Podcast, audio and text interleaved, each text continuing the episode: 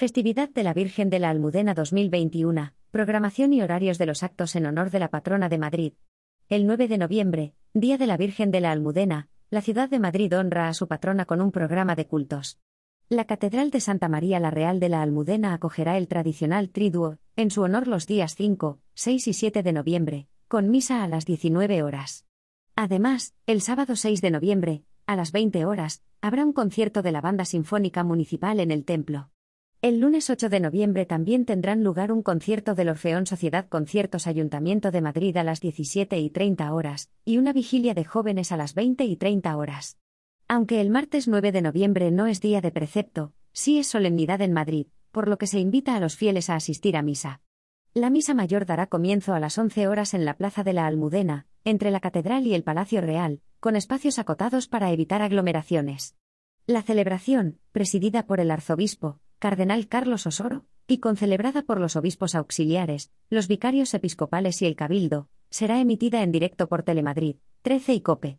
En ella, el alcalde de Madrid, José Luis Martínez Almeida, renovará el tradicional voto de la villa.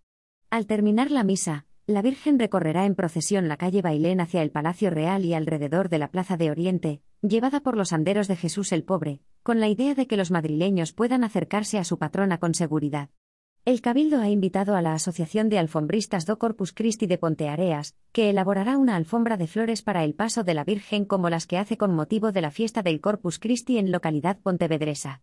En pleno año sacobeo, el diseño de la alfombra es un guiño al Camino de Santiago que pasa por Madrid, y une la capital de España con el Camino francés.